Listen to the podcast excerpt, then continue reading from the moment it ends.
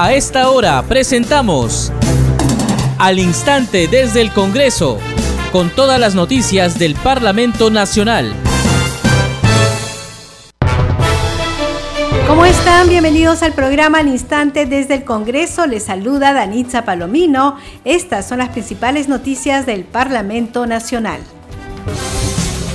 En el marco de la semana de representación, la presidenta del Congreso, Mari Carmen Alba, constató las obras inconclusas de un colegio y las pésimas condiciones en las que estudian 150 niños de 4, 5 y 6 años de edad de la institución educativa inicial 644 San Francisco en la tablada de Lurín en Vía María del Triunfo. De esta manera dio inicio a la campaña Colegios en Emergencia, que tiene como fin fiscalizar la infraestructura de las instituciones educativas en todo el país a fin de asegurar condiciones de calidad para los estudiantes. Desde hoy y hasta el viernes 25 de marzo se desarrollará la semana de representación con el fin de que los congresistas puedan constituirse en sus respectivas regiones para conocer las preocupaciones y necesidades de los ciudadanos y procesarlas de acuerdo con las normas vigentes. La comisión especial encargada de seleccionar a los candidatos al Tribunal Constitucional iniciará el 30 de marzo las entrevistas a los postulantes que continúan en el concurso público. El despacho de la congresista Kira Alcarraz organizó el foro Trabajemos por el agua, cada gota cuenta. Usted está escuchando al instante desde el Congreso. Bien, vamos con el desarrollo de las noticias. En el marco de la semana de representación, la presidenta del Congreso, Mari Carmen Alba, constató las obras inconclusas de un colegio y las pésimas condiciones en las que estudian 150 niños de 4, 5 y 6 años de edad de la institución educativa inicial 644 San Francisco en la tablada de Lurín en Vía María del Triunfo. De esta manera dio inicio a la campaña Colegios en Emergencia que tiene como fin fiscalizar la infraestructura de las instituciones educativas de todos sus niveles en todo el país ante el retorno de las clases presenciales. La titular de Legislativo dijo lo siguiente, desde el Congreso vamos a emprender esta campaña de colegios en emergencia para apoyar en nuestra semana de representación y en todo momento y fiscalizar este tipo de obras abandonadas en las que se ven perjudicados nuestros estudiantes. La presidenta del Congreso constató que los niños de esa zona de Vía María del Triunfo estudian en un local comunal debido a que la obra de instalación de servicio educativo de nivel inicial quedó paralizada el 3 de diciembre del 2017, cuando debió ser culminado el 31 de diciembre del 2016. Durante la visita de fiscalización, Alba Prieto fue recibida por la directora del Colegio Inicial Ruth Valladares, quien informó que el local comunal alberga 150 niños de 4, 5 y 6 años de edad que están expuestos a gente de mal vivir que ha convertido la infraestructura abandonada en su guarida para realizar sus actividades delictivas. La presidenta del Congreso hizo un llamado al Ministerio de Educación y al PORNET a trabajar para dar una infraestructura adecuada y segura para los estudiantes del país. Escuchemos.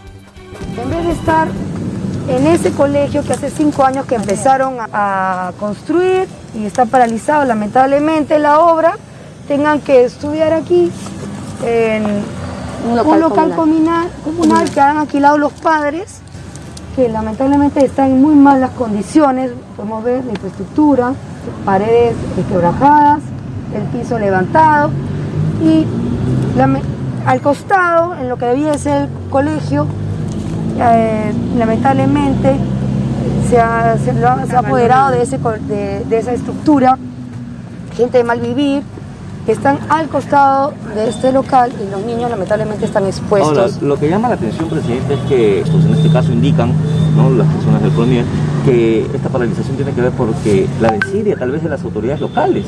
Según la información que, me ha dado aquí la directora, que es un problema efectivamente de las autoridades de la municipalidad, lo llamaría el trunfo, que han paralizado el expediente por no entregar el saldo de, las obras, haber liquidado las empresas, la obra, y no darle eh, relevancia al expediente que está pendiente.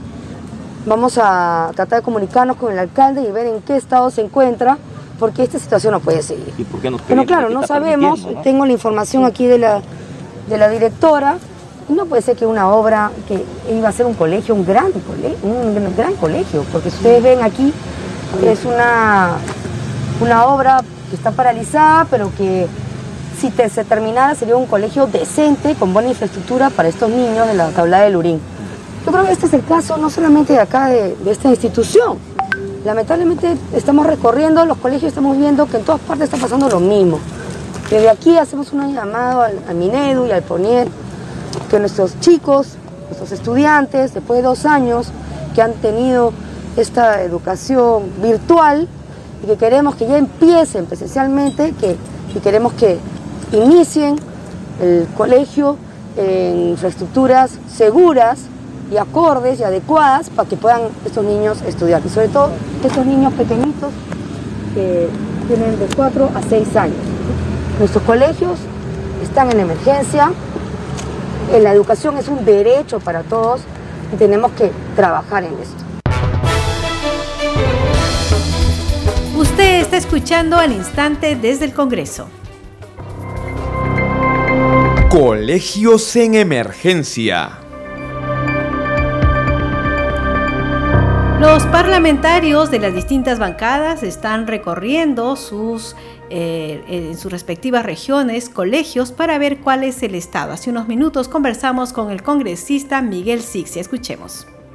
Estamos en comunicación con el congresista Miguel Sixia. Él es representante de la región Piura y es de la bancada de Renovación Popular.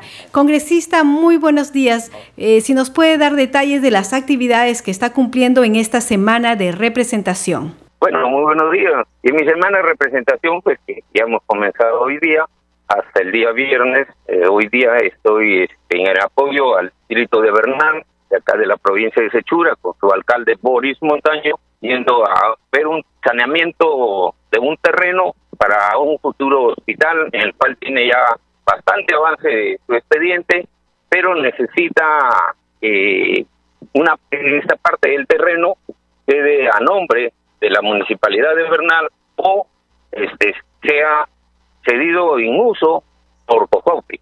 Entonces estoy justamente dirigiéndome a, a Cojocte, ahí está el señor Arun con quien tenemos la entrevista y ver qué posibilidades de solución nos da, y luego al registro público para hacer la inscripción respectiva.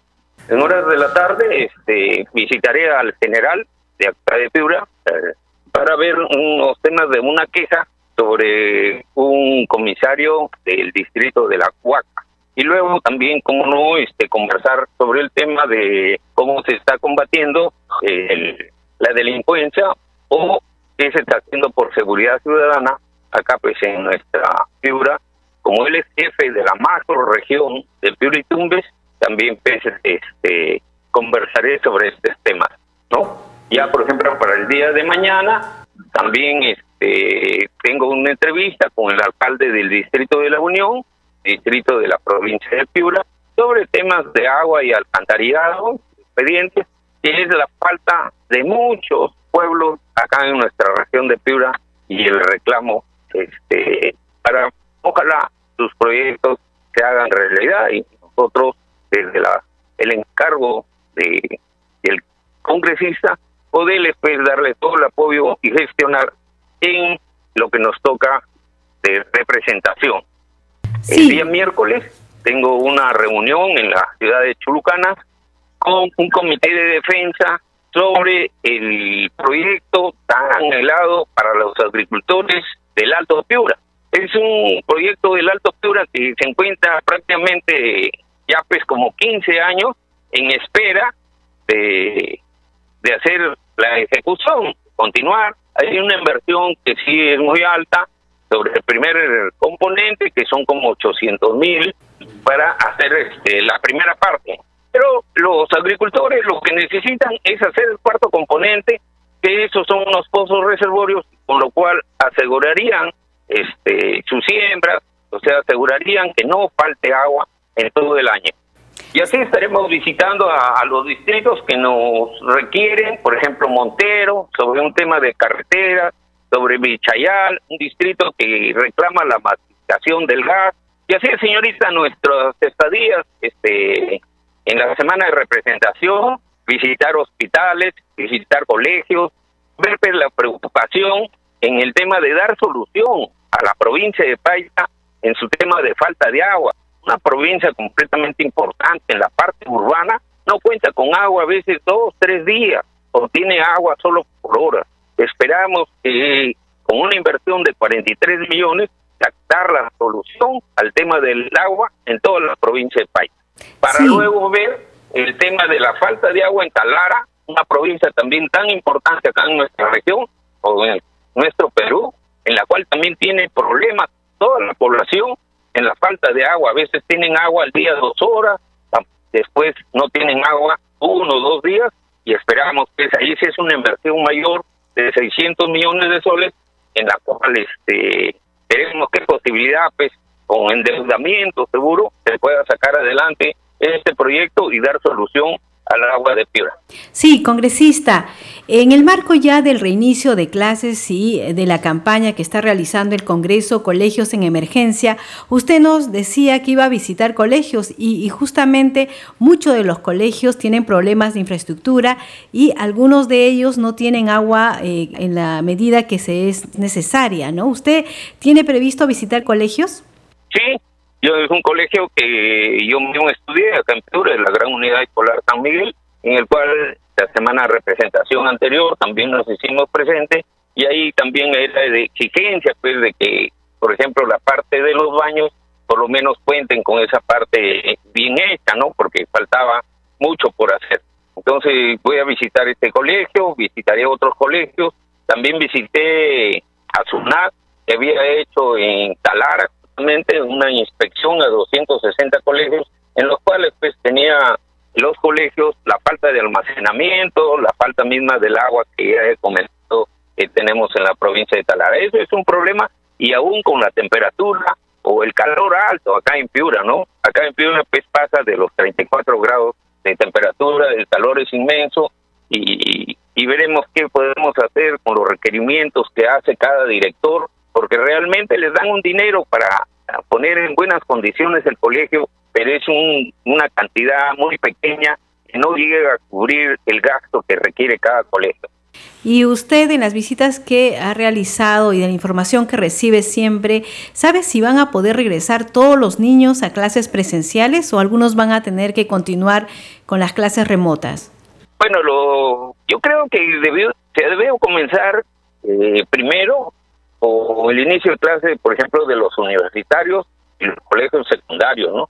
Y luego debió ser en orden con los alumnos de primaria y en último los alumnos de inicial, porque todavía este, los alumnos de inicial muy bien pues, se acogen inclusive en casa con la mamá o el papá.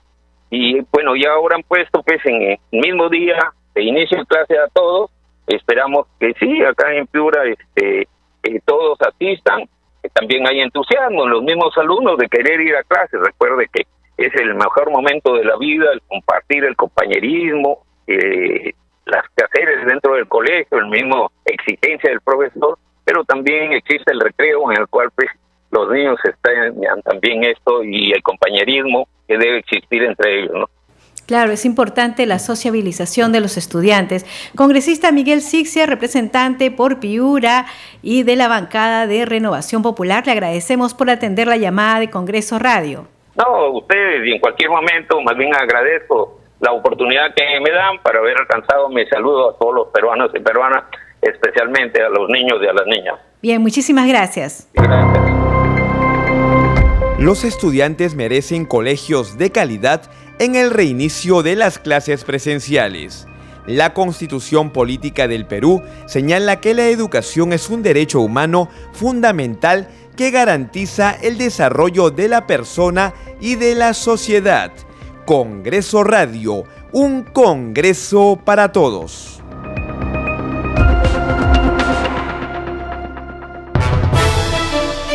Seguimos aquí al instante desde el Congreso y a esta hora estamos en comunicación con el congresista Héctor Acuña, representante por la libertad de la bancada de Alianza para el Progreso. Congresista, bienvenido a Congreso Radio. Muy buenas tardes, amiga de Congreso Radio, y por intermedio un saludo a todo el Perú. Sí, congresista, hace unos días el Pleno del Congreso aprobó varios créditos suplementarios por un monto de 3.400 millones de soles, de los cuales 1.189 millones de soles estarán dirigidos a financiar 332 obras en distintas municipalidades del país. Si nos puede explicar los alcances de estos créditos suplementarios, por favor. Sí, te comentaré que este crédito suplementario lo aprobamos mm, recientemente y como tiene como finalidad eh, apoyar al MINSA, Ministerio de Salud, para compra de vacunas, medicamentos, también a favor de un fondo de contingencia y proyectos de inversión a nivel de las regiones. En realidad es un proyecto muy importante para el mayor gasto en todos los niveles, nacional, regional y local. Sí, congresista Héctor Acuña, usted como presidente de la Comisión de Presupuesto, si nos puede detallar qué obras pueden hacer, qué es lo que va a estar al alcance de los gobiernos regionales y locales. Bueno, en realidad es, buena cantidad de obras, cantidad de obras, proyectos de inversión que van directamente a, a los gobiernos regionales, a los gobiernos locales y algunos sectores, ¿no? Y pero adicionalmente también alguna normatividad, algunas disposiciones complementarias que van a favorecer a los centros poblados para que los gobiernos provinciales y distritales puedan transferir recursos financieros a estos centros poblados que son alrededor de 2.700 centros poblados. Después hay una normatividad importante que tiene que ver con el nuevo plazo para financiamiento de inversiones de los gobiernos regionales y los gobiernos locales. Estaba a punto de vencerse. El 11 de abril se vencía el plazo para que estos gobiernos puedan presentar sus solicitudes de financiamiento y el 30 de abril su aprobación. En realidad era un plazo ya casi vencido y que iban a quedarse sin el financiamiento. Por eso que en este proyecto de ley esperamos que sea ley pronto. Hemos ampliado hasta el 31 de mayo la presentación y al 16 de junio su aprobación respectiva por el Ministerio de Economía y Finanzas. Y así progresivamente otros temas importantes. Sí, congresista, también dentro de estos créditos suplementarios está se, está, se tiene previsto eh, destinar un presupuesto al sector vivienda y construcción y saneamiento para eh, que puedan eh, implementar módulos temporales de vivienda en favor de la población rural pobre y extremadamente pobre, ¿verdad? Sí, nosotros hemos autorizado a través de este decreto suplementario al Ministerio de Vivienda y Construcción la adquisición y traslado e instalación de módulos temporales de vivienda. Hay tres decretos supremos que deben implementarse, el 146, 176 y el 182 que corresponde a las regiones de Amazonas, Piura y creo que es Iquitos. Entonces ya van a tener los recursos para que puedan cumplir con este requerimiento y y la necesidad de la población. Sí, congresista, también vemos, porque hemos estado revisando la norma, que se está otorgando también el eh, dinero al Ministerio de Educación para que pueda a su vez otorgar bonificación por escolaridad en favor de los profesores y auxiliares de educación contratados bajo el régimen laboral de la Ley 29944. Sí, en verdad que, si no recuerdo, el artículo 14 estipula el otorgamiento de la bonificación por escolaridad a los eh, profesores y auxiliares de educación contratados bajo este régimen, ¿no? 29.944. Entonces, el Ministerio de Educación ya excepcionalmente debe efectuar las modificaciones presupuestarias para realmente cubrir esta bonificación. Sí, congresista, ya yendo a lo que son las actividades por la semana de representación, entiendo que usted ha estado visitando la sede del Instituto de Enfermedades Neoplásticas en Trujillo, ¿verdad? Sí, en verdad que hoy día hemos tenido una primera reunión con el director, con el personal de salud y vemos que realmente tenemos que continuar con nuestra labor eh, iniciada ya en el Congreso, porque recuerda que hace el 22 de febrero me parece que aprobamos un proyecto de ley de interés a favor del Instituto Regional de Enfermedades Neoplásticas. Entonces ahora nos queda continuar para que realmente esta ley se haga, ya no solo quede a nivel de declarativa de interés, ¿no? sino se convierta en una verdadera realidad, ¿no? Necesitamos que este hospital tenga una nueva infraestructura, porque la que tiene es una infraestructura que fue adecuada en su momento y que realmente ahora, debido a la gran acogida y a la gran necesidad y que eh, realmente cubre toda la zona norte, necesita ser ampliado, pero más que ampliado necesitan mejorar, a crear una nueva infraestructura y en eso es nuestro compromiso. Estamos, vamos a tener una reunión posiblemente el viernes con el alcalde provincial, gobernador y alcalde distritales para ubicar un terreno y empezar a, cristalizar esta gran anhelo, gran deseo de la población liberteña y del norte del Perú. Sí, congresista Acuña, el Congreso de la República ha iniciado la campaña Colegios en Emergencia, esto con el fin de fiscalizar la infraestructura de los centros educativos. Eh, ¿Usted en esta semana de representación va a visitar centros educativos? Claro, eh, ahora más que nunca, ¿no? Que necesitamos asegurar que el retorno a la educación presencial se dé efectivamente, ¿no? Y que no sea solo declarativo, porque vemos que realmente hay muchos problemas. Vemos que realmente falta infraestructura, que falta internet, que lo que están ofertando es solo una una cantidad mínima de horas presenciales y el resto vamos a continuar con lo virtual y eso no es lo correcto, es lo que no es lo que promueve la ley ni ni tampoco el sentido común, ¿no? Necesitamos que realmente las instituciones públicas, privadas tienen que sí o sí retornar a la presencial, que es realmente un gran deseo y más que deseo, creo que es lo que nos ayuda al crecimiento, al desarrollo de la niñez. Bien, congresista, ¿algo más que usted desee agregar?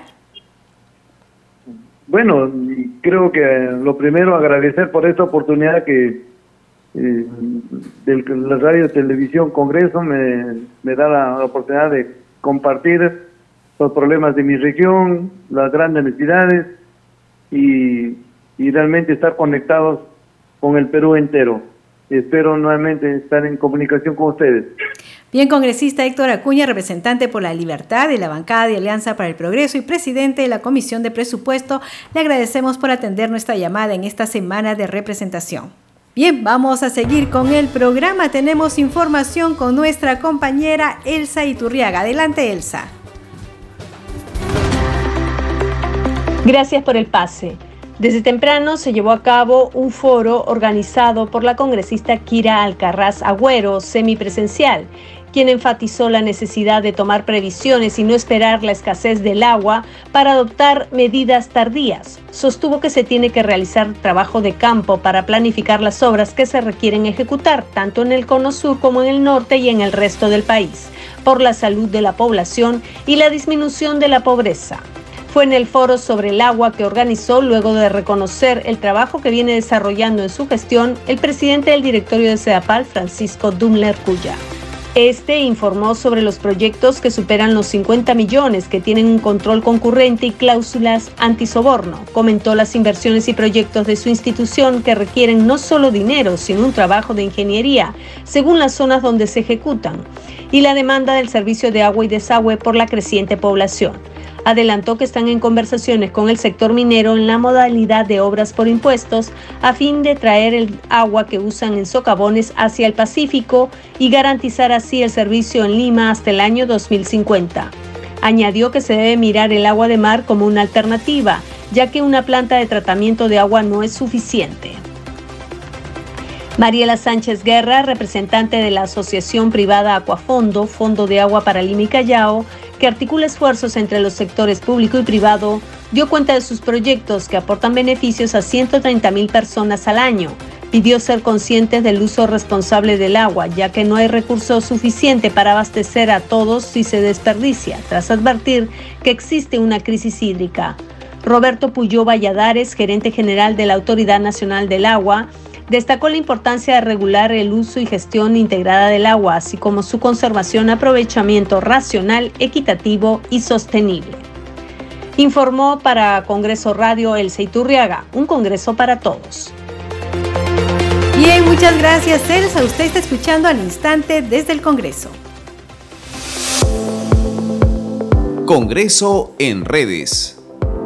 Tenemos información con nuestra compañera Perla Villanueva. Adelante, Perla. Gracias, Danitza. Efectivamente, vamos a iniciar dando cuenta de las publicaciones en redes sociales de los parlamentarios a esta hora de la tarde.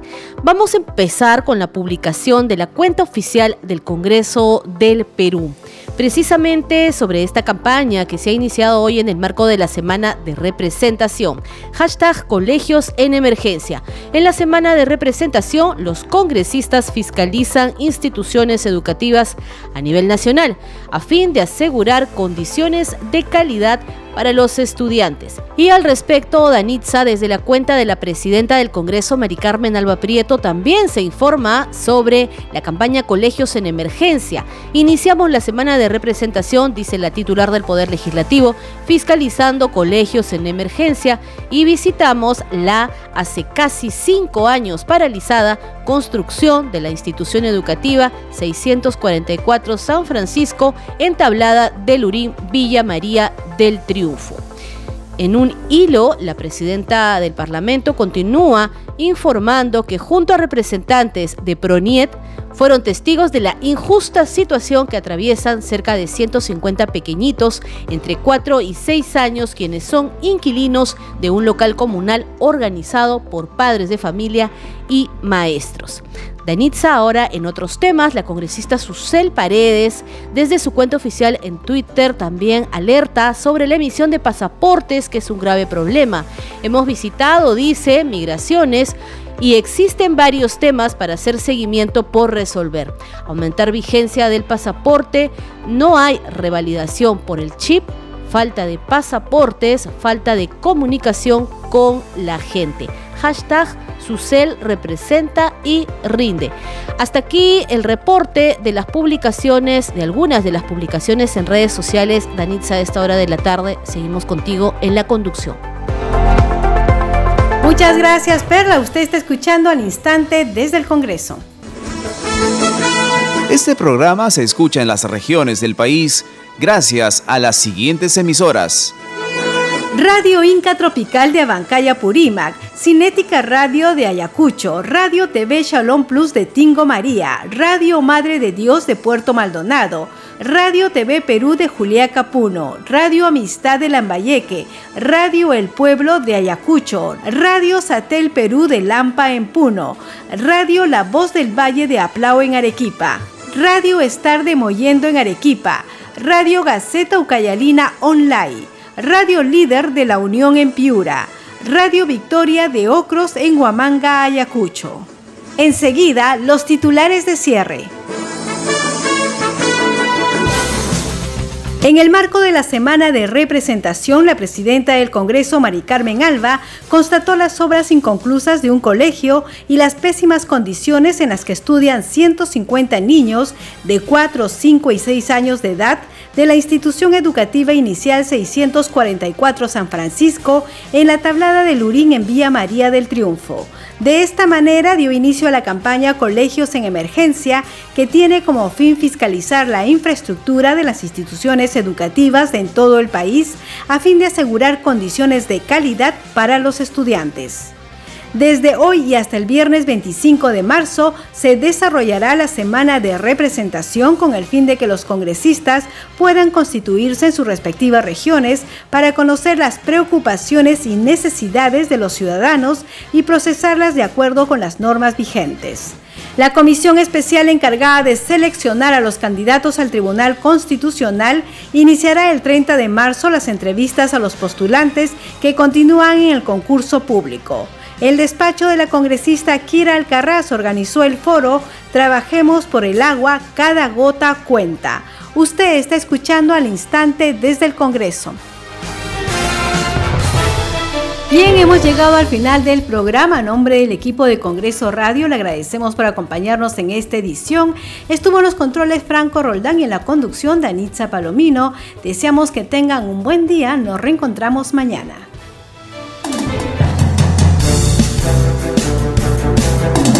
Hasta aquí, al instante desde el Congreso, con todas las noticias del Parlamento Nacional.